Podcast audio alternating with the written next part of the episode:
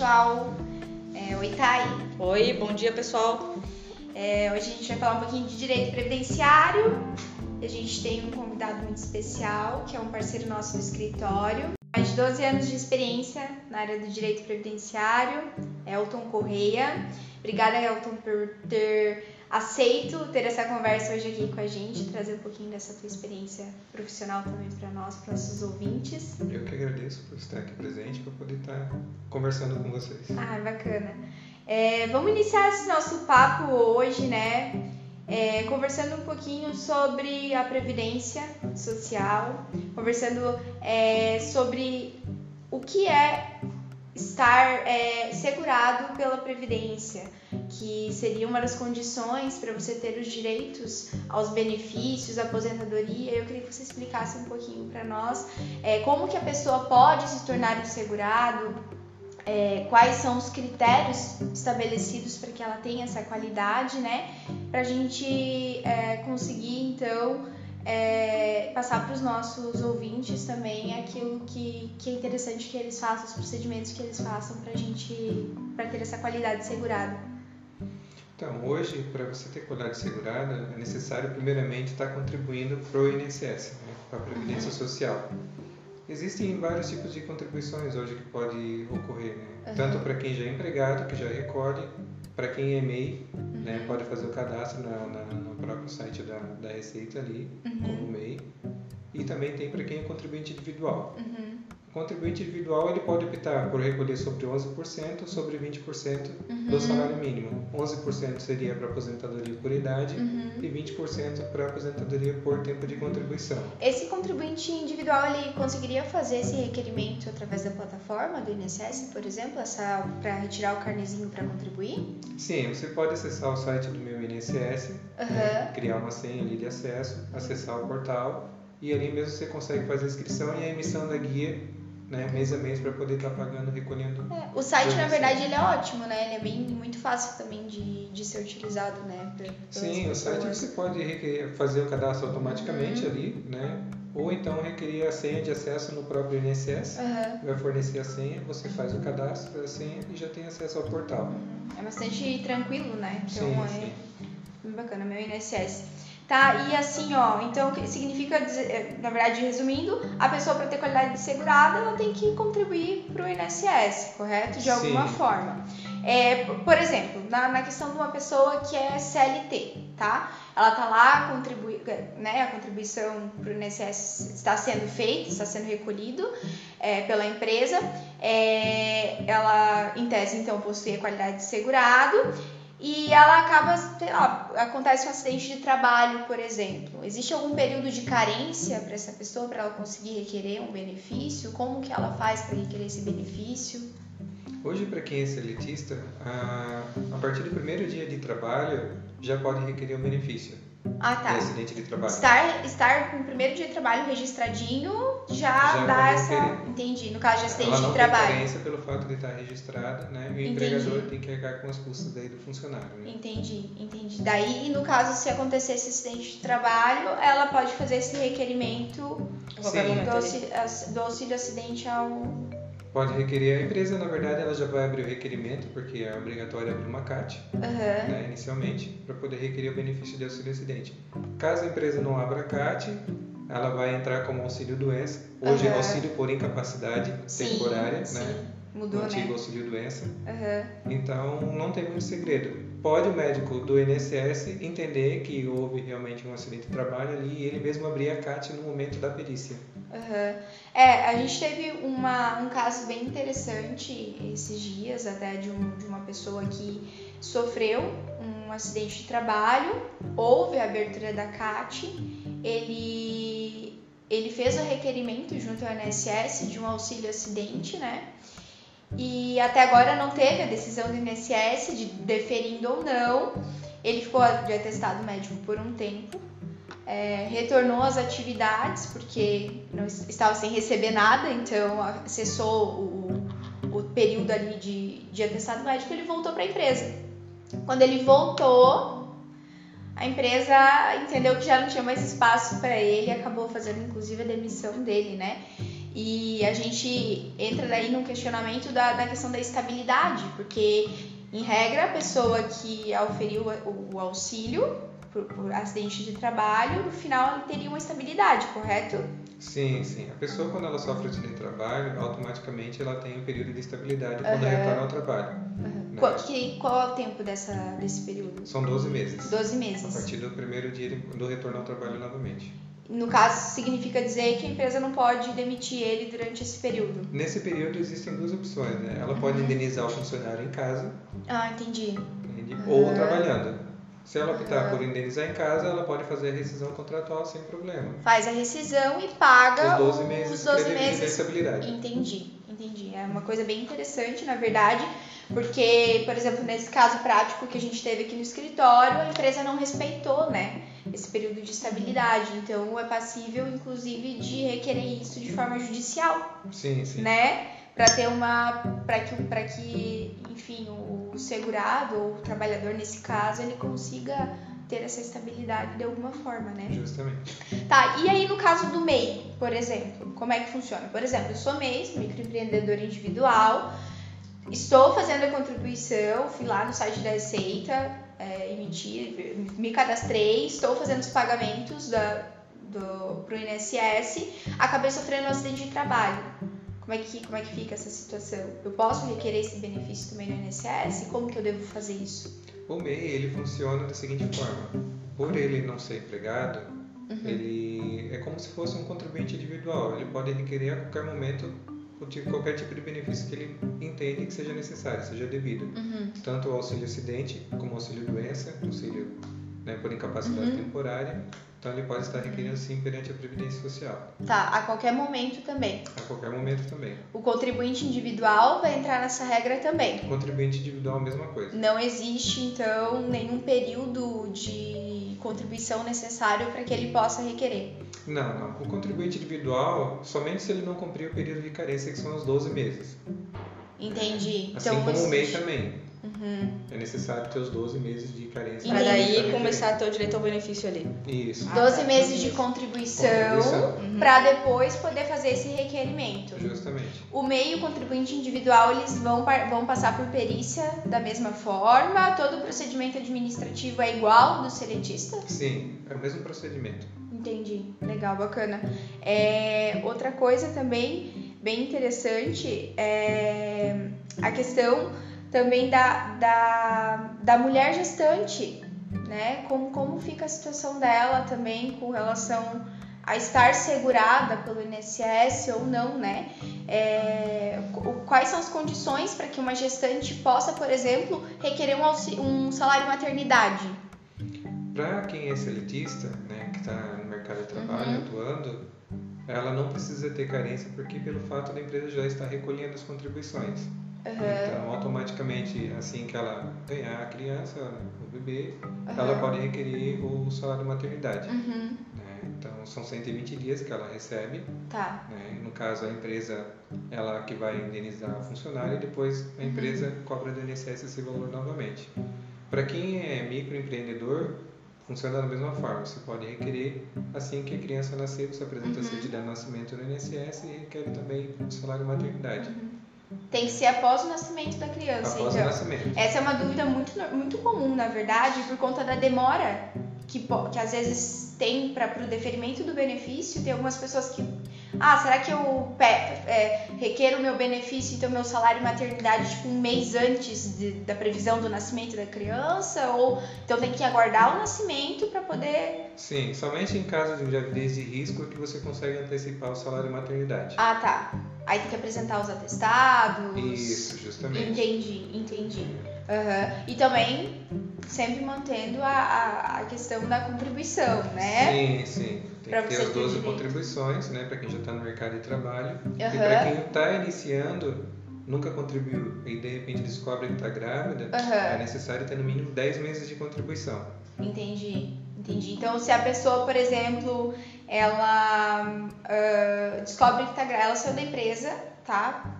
Foi demitida ou pediu demissão, saiu da empresa, descobriu a gravidez depois e ela, ela, ela queria saber se ainda assim ela, ela vai ter daí direito ao salário maternidade, por exemplo, depois que a criança nascer.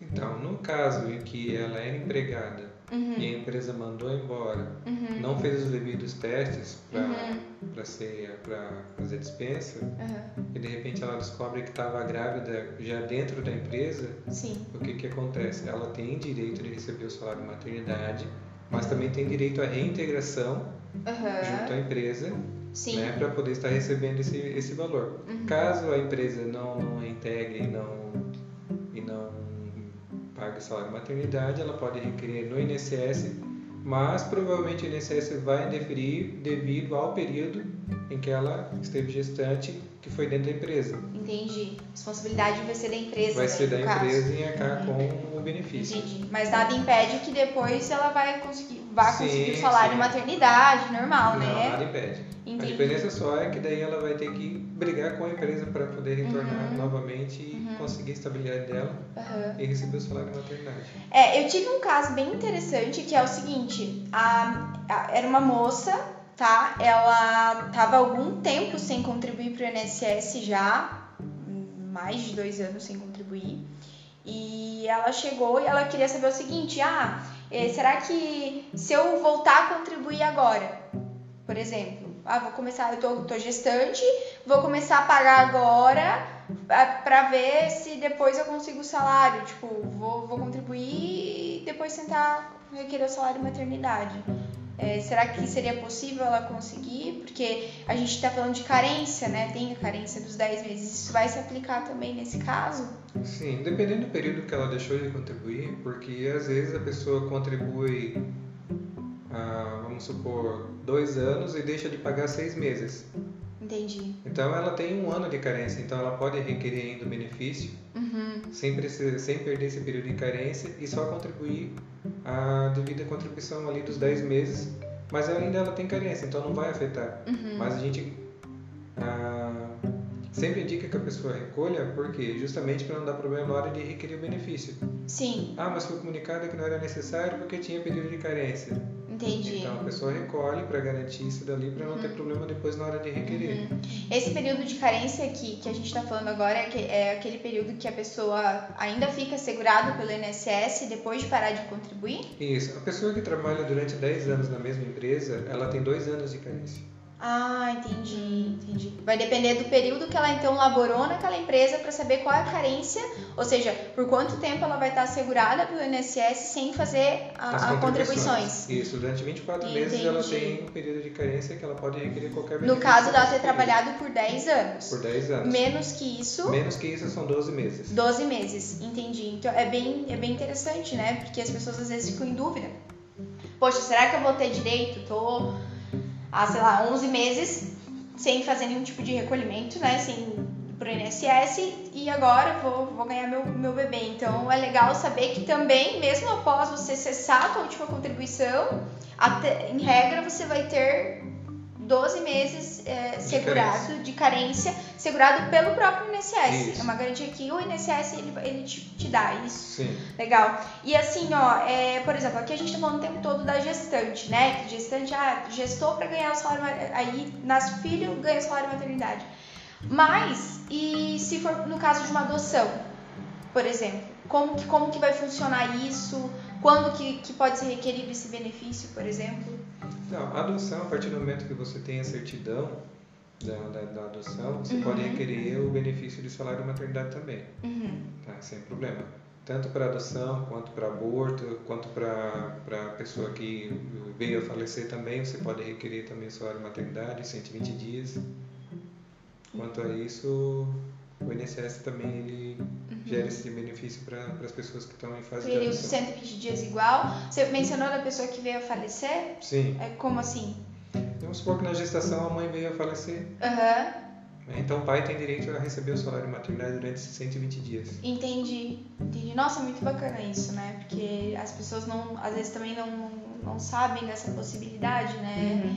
Uhum. Quantas acontecem, infelizmente, fatalidades acontecem, né? E no caso da adoção, então, tendo a certidão da adoção Sim. ou da guarda para adoção, Aguarda, né? Justamente. É, a pessoa pode já fazer o requerimento do salário Pode. maternidade para ter o, o seu direito, né? Sim. Ah, é muito bacana. E a questão da, da estabilidade, como é que fica da gestante? A estabilidade da, da gestante ela funciona assim: logo após que ela retorna ao trabalho, ela tem cinco meses de estabilidade pela empresa. Para quem é Aham. autônoma, não, não, Não tem, é, não influencia esses cinco claro. meses, né? Sim, Mas para quem retorna à atividade do trabalho, ela existe cinco meses. Cinco meses, tá, entendi. É, a gente também, nessa onda ainda dos benefícios, né, que, que, a, que a pessoa que tem qualidade de segurado pode requerer, tem um benefício que é muito polêmico, eu acredito. As pessoas às vezes não entendem muito bem como funciona, eu acho que vai ser bacana a gente conversar a respeito, que é o auxílio reclusão. É, talvez até por uma questão midiática ou de pessoas que não são tão conhecedoras né, dessa, do, do direito previdenciário, acabam é, relacionando o auxílio reclusão como um benefício do preso, né? E, e não é bem assim que as coisas funcionam, né, Elton? A- a- o benefício reclusão, ele não é simplesmente concedido porque a pessoa foi presa. Ele também, é- ele também segue alguns critérios, né, bem interessantes e eu acho que é, é, é bacana a gente pontuar isso, porque é- ainda as pessoas têm dificuldade de entender como funciona esse benefício, como pode ser requerido esse benefício e quem pode requerer esse benefício também, né? Então, o auxílio reclusão, ele não é da forma como o pessoal hoje em dia vê, né? Só lá, ah, porque fulano e tal tá recebendo benefício, né? O cara tá lá preso e ainda tem, tem direito de, de, de, de receber benefício, enquanto muita gente precisa não recebe. É. né? Então a gente vai explicar um pouquinho como que funciona, como que procede né, o salário de reclusão para que as pessoas tenham em mente de que não é bem assim conforme o povo comenta, né? Não vai pro É. preso, né? Não, primeiramente quem recebe é o cônjuge, a companheira, o companheiro, né?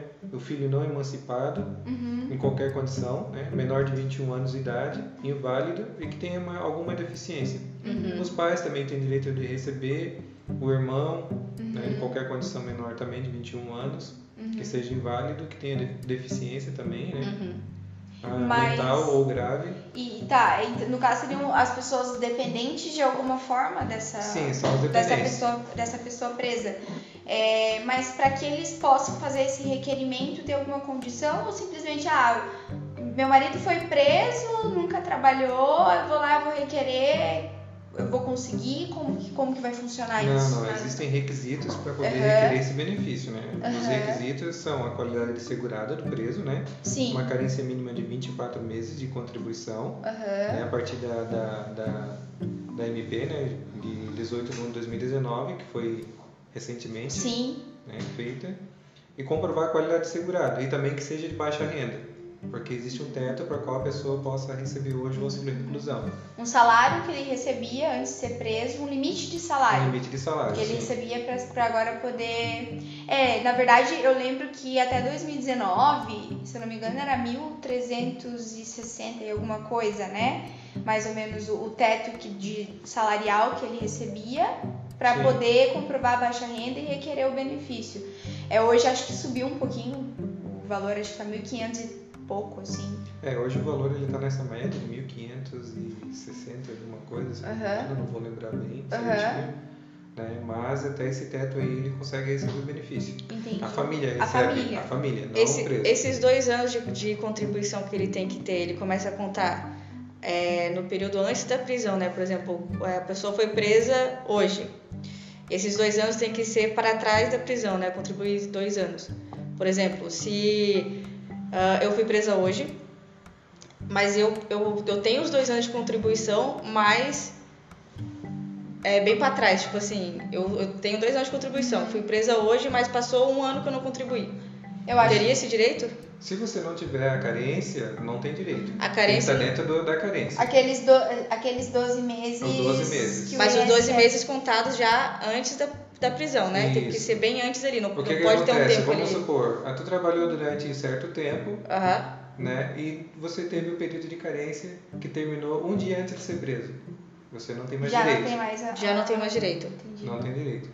Ah, contribuí durante dois anos. Individualmente. Fui preso. Tem direito Uhum. de receber.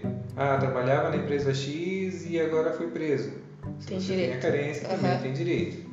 né? Então é assim que funciona. Não é qualquer um que recebe e não é para qualquer um que vai esse benefício. Uhum. É para os familiares dependentes que necessitam de algum tipo de assistência. Uhum. Uhum. Né? Que seja de baixa renda também.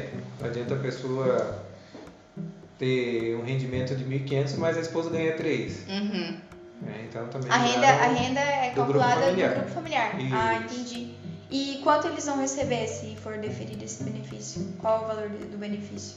O valor do benefício hoje ele varia. Varia? Varia. Entendi. É, o teto ele pode chegar a 1.500 e pouquinho ali. Ah, entendi. Assim como pode ser o mínimo, como pode chegar até aquele valor ali. É variável, entendi. É, é importante a gente salientar que, que não é de qualquer forma que esse benefício ele é deferido, né? Não, não. Que a gente tem uma família, não é Uhum. mesmo? Exatamente. Que, que muitas vezes assim a pessoa, a pessoa é, É o provedor, né? é o pro- da, isso. da casa. beleza, cometeu o crime, mas foi, é o provedor. E outra, se a gente parar para analisar, essa condição de segurado que, que o preso tem que ter, fala muito também sobre a vida pregressa dele. Por exemplo, se o cara tem condição de segurado, significa que pelo menos ele trabalhava, Uhum. né? Então, na- o benefício que ele vai receber agora, na real, ele, ele custeou. Puxou para Ele os filhos para quem for Assim como qualquer outro trabalhador que se acidentasse e começasse a receber benefício. Ele Uhum. custeou o seu benefício, né? Que é que- família, pelo menos, ter uma parte assegurada ali. Não Sim, ficar totalmente sim. à mercê, né? Com certeza. É, até em questão disso, é, caso ó, né, o preso esteja posto em liberdade, ele perde o benefício. Uhum. O benefício ele é acessado. Assim como também se ele fugir da prisão, Aham. né, ou a progressão para o regime semiaberto também causa a cessão do benefício. Ah, tá. Então ele tem que estar no regime fechado. Tem que estar no regime fechado. Entendi. Então, basicamente, os requisitos são estar no regime fechado, é, ser De segurado, baixa renda, ter a qualidade de Ter a qualidade de segurado, né? De pelo, e ter pelo menos 24, 24 meses. contri- é, 24 contribuições, 24 meses, né? Isso. É, para conseguir fazer o requerimento. Daí esse requerimento é feito pelo, Justamente. pelos dependentes. Entendi. Até porque você tem que pegar a certidão do fórum, né? Uhum. Regime que ele se encontra para Aham. poder dar entrada no auxílio reclusão. Esse tipo de requerimento também pode ser feito direto pelo meu INSS Pode ser feito direto pelo meu e INSS. administrativa. Entendi. E aproveitando, né, que a gente tá nessa vibe de assuntos polêmicos do direito previdenciário, eu queria falar um pouquinho aqui sobre é, a reforma da Previdência, que foi um caos, né, Elton? Total. O pessoal já não sabia mais nem que, que ia acontecer, para que lado que ia, o que, que fazia, morrendo de medo de se aposentar, vou me aposentar, não vou. Realmente foi muito caótico, Acho né? que até os próprios advogados que trabalham nessa área pensaram, né? Nossa, foi. Sim, essa regra de transição aí ela pegou a gente de surpresa também, porque assim, mudou muita coisa, Uhum. a qual tu achava que a pessoa tinha direito e hoje não tem mais. Não tem. Então, então o desespero é válido. Sim, O desespero do Bastante. pessoal é válido. muita gente reclamando, né? Mas fazer o que? Não tem o que fazer, né? Aham. É para um, pra um bem maior. Teoricamente. Teoricamente, eu bem maior, então tá bom. Vamos falar um pouquinho dessas regras então, né? Elton, explica pra nós, principalmente eh, essas principais alterações que teve na reforma, por exemplo, com relação à aposentadoria especial, como é que ficou essa regra de, de transição aí? Então, quem hoje está trabalhando na, né, com, com atividades perigosas, insalubres, Uhum. esses são os que mais vão sofrer, porque antes se Uhum. aposentava com 25 anos de tempo especial e não tinha idade. Entendi. Então poderia se aposentar com 40, com 50, 60 anos. Você vai lá independente. 25 anos de É, contribuição. Fechou os 25, Já. eu quero aposentadoria, pronto. Né? Mesmo que tenha né, diversos outros fatores, mas vai lá, pede tudo certo. Né, Já com a reforma que teve né, dia 12 de novembro de 2019, né, ela modificou essa aposentadoria. Uhum. né? Então foram instruídas duas regras, uma de transição, Uhum. né, que é para quem vai se enquadrar agora com, com, com essa nova lei, né, e a outra que é a permanente. Essa regra de transição é aquele famoso pedágio que o pessoal fala? Isso, o famoso pedágio. Entendi. Então, para quem já estava afiliado né, à Previdência antes da, da reforma, né, ele tem que agora cumprir alguns requisitos para poder se aposentar. Especial. Esse filiado, o que que é que você disse? Quem contribuía antes da reforma. Para quem contribui depois já vai se enquadrar na nova regra. Ou seja, vai se aposentar só quando completar a idade ou os 35 anos de contribuição para homem ou 30 para a mulher. Ah, né? Então, por exemplo, eu tô antes da reforma já ali no tempo da especial, não consegui me aposentar ainda de vir a reforma, por exemplo. Sim, se você tinha na época, antes da reforma, 23 anos de contribuição, Eu consigo ainda ainda me consegue. manter sem essa idade. Isso. Né? Existe uma regra de transição, a qual você cumpre aquela regra você consegue se aposentar ainda. É assim por tempo de contribuição também. Se você tem 33 anos de contribuição antes da reforma, consegue se aposentar após também, cumprindo os requisitos. Então, tendo 23 anos ali da, da especial, eu consigo me aposentar sem precisar cumprir com a idade. Isso. Aí Perfeito. você pode, você pode aposentar, você pode juntar por pontuação, hoje que ainda existe, né? Uhum. A transição por pontuação. Né? E ainda compensar pela, pelo tempo. Se você tem 23 anos é, e necessitaria dos 25, Uhum. existe um pedágio para você pagar, que seria, Hum. No caso, com 23 anos, seria um ano a mais que você teria que contribuir. Então, eu teria que fazer 26 anos 26 anos, para daí conseguir. para poder conseguir se aposentar. sim, Para mulher, no caso, seria 18 anos para Uhum. poder requerer, né, antes de completar os 20. No caso, se falta 18, ela teria que completar 21 para poder requerer a aposentadoria. Entendi. Perfeito. Além da, da aposentadoria especial, como é que ficou a aposentadoria por tempo de contribuição? Então, a aposentadoria por tempo de contribuição ainda é possível se aposentar desde que você cumpra os quesitos da regra antiga. Aham. É, a gente precisaria ter 33 anos de contribuição na época da, da reforma Uhum. para conseguir se aposentar agora, independente da idade. Né? E Aí entra o pedágio também. Tem o pedágio também. Né? Você, mas, Mas aí fica, por exemplo, é, tem 33 anos, aí fica nas mesmas regras da, da especial, trabalha mais um ano depois. Tipo, ao invés de se aposentar por 35 anos, se aposenta por 36 anos. É. sim, entra nessa Aham. regra também. Você Ah, sim. 36 anos de contribuição, Verdade, a mesma coisa, então. funciona da mesma forma. Para as outras aposentadorias também, tanto para especial, para comum. Isso antes do, da reforma. É, veio a reforma, quem teve 33 ainda entra na, na regrinha antiga ainda, né? É, quem está com 33, após a reforma, você consegue se aposentar, consegue cumprir os requisitos que agora exigem pela reforma. né? Uhum. Mas assim é possível se aposentar. Agora, para quem não tinha os 33 anos, ou 28 para mulher, Uhum. não se enquadra mais na regra antiga, daí tem que pegar essa nova, que tem que ter a idade e o tempo de contribuição. A, a idade, o tempo de contribuição continua o mesmo. Continua o mesmo, mas precisa ter a idade agora. Aí E a, a- idade. É, a questão da aposentadoria por idade, como é que ficou agora? Por idade, a mulher se aposenta com 62 e o homem 65, Uhum. né, cumprindo os requisitos também. Aí tem um tempo também ali do. Pra mulher é 15 anos, né? O Para tempo. mulher é 15 anos, Aí só mudou que agora tem que ter 62 63. anos Porque antes era antes era 60, 60 15. 60 15, né? É, após a Dois reforma é anos, 62 15. Após a reforma 62 15. Isso. Dois anos Se, na época, se, se antes da reforma você já tinha 60 anos, mas não tinha o tempo de contribuição, hoje você consegue se aposentar. Uhum. E o homem, o que, que mudou no homem ali, nessa parte da idade? Pra se aposentar por idade. Por idade, o homem tem que ter 65 anos. Aham. E o tempo de E o contribuição? tempo continua os 15, para quem já estava afiliado, Uhum. né? e agora com a, na- com a reforma exige 20. Ah, tá. Então após, né? Que pra quem não tava ainda afiliado, tem que ter 20 anos de contribuição e 65 E anos. 65 anos. Então, Entendi. É, realmente, então, a gente teve mudanças bem significativas, né, com a reforma. É, principalmente para o pessoal que, que quer se aposentar, enfim, foi a maior alteração que eu, que eu percebi. E o que, que tu acha, assim, dos prós e contras dessa reforma? Tu acha que teve mais vantagens, mais desvantagens? Então, para quem que tinha o desejo de se aposentar antes da reforma, quem conseguiu, conseguiu, infelizmente, né? Após a reforma, agora tem que se enquadrar as novas regras. Isso não, Uhum. não vai fugir. Agora a diferença é a questão salarial, né? Antes você tinha o fator previdenciário, que pegava a média de 80% dos maiores salários, Uhum. né? Qual dava 100, daí aplicava o fator, daí se eu recebia 2 caía para 1.500. Após a reforma, agora você pega 100%. então essa é a coisa boa da reforma. Ao menos essa é a vantagem, você receber 100% daquilo que lhe é devido, né? Aham. É, pega o salário de 94 Entendi. até agora e não existe mais retirar 20% Aham. do que antes, antes da reforma retirava. Agora soma-se 100% da média salarial. Para quem tem o tempo 35, 30, para Uhum. mulher ou especial fechado, né? Para quem tem 15, ela reduz. Então, se você contribuiu a vida inteira com o mínimo, vai receber o mínimo. Uhum. Não vai ter diferença.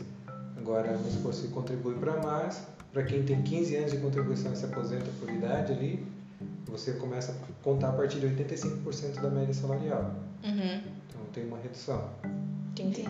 Mas então essa é é uma vantagem ainda, né? Porque a pessoa pode. Sim, sim. Assim, para a parte de, de aposentadoria por idade, não vejo Uhum. muita diferença grande. Agora, para quem vai se aposentar por tempo de contribuição especial, a única desvantagem é o tempo que tem que esperar agora. Né? Antes se aposentava com qualquer idade, hoje Uhum. Que é o maior dia- prejuízo para qualquer pessoa, né? Sim, a pessoa imagina estava empolgada para se aposentar, ela tá chegando, esperando tá ansiosamente a minha agora aposentadoria, agora vai ter que. Vai ter que cumprir os requisitos, né? Quer Uhum. ter idade e ter o tempo. E Entendi. também a parte do pedágio ali, né? Quem, por exemplo, faltava dois anos para se aposentar, ainda vai ter que talvez pagar mais um, né? Sim, aí vai ter que trabalhar Aham. um pouquinho mais para poder. Pra poder- Mas ainda essas pessoas que vão. Ainda consegue É, isso que eu consegue, claro, com certeza. O pedágio ainda para elas é vantagem, É né? vantagem, Porque sim. elas vão esperar um ano, imagina nós. Na verdade, olha. Nossa, como é bem. que a gente vai fazer futuramente, né? É, É nossa bem- geração, infelizmente. Infelizmente, Só na é velhice mesmo. só Só na velhice, meu Deus. E assim, ó, é, de fato, qual que foi a- o intuito dessa reforma? Qual que é, que é a parte bonita que, que é contada a respeito? Então, a reforma da Previdência, ela veio com o intuito de garantir as próximas gerações. Né? Porque o que, que acontece? A defasagem estava muito grande, né? as contribuições ainda continuam, mas a população vem envelhecendo, vem crescendo a quantidade de benefícios uhum, né? que o governo vem pagando e a receita está diminuindo. esvaziando os bolsos do governo com a velhice. Então, esse foi o intuito da reforma, né? Uhum. que é divulgado pela mídia, né? Para garantir as próximas gerações. Mas... Que não nasceram, no caso. Que não nasceram ainda. É. E quando vão nascer, a gente não sabe também. E quando não vão nascer, só Deus sabe como é que vai ser. Ainda pode ocorrer muitas mudanças ainda na Nossa, Previdência. com Com certeza. certeza. E aí é bem possível que isso aconteça, né? Ela ainda não está 100% ainda, como é para estar, Sim. né? Então, provavelmente, futuramente eles vão andar mexendo mais um pouco ainda para poder alinhar algumas coisas. Uhum. Entendi. Bom, então, resumindo, né? Falar sobre previdência, falar sobre complexidade, principalmente depois dessa, dessa reforma, né?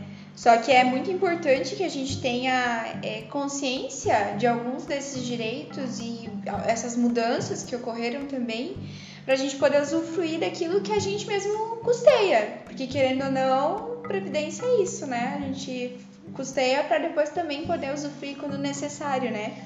Elton, obrigada por ter se disposto a ter essa conversa com a gente. Foi muito bom, foi muito esclarecedor. Acredito para os nossos ouvintes também. Thay, obrigada pelo apoio também. Espero que a gente tenha muitas outras oportunidades de conversar. Uhum. É, e para você ouvinte, continue nos acompanhando nos próximos episódios do DangCast. A gente vai trazer muito conteúdo bacana, conteúdo que vai agregar na prática na sua vida. Nos acompanhem. Beijos!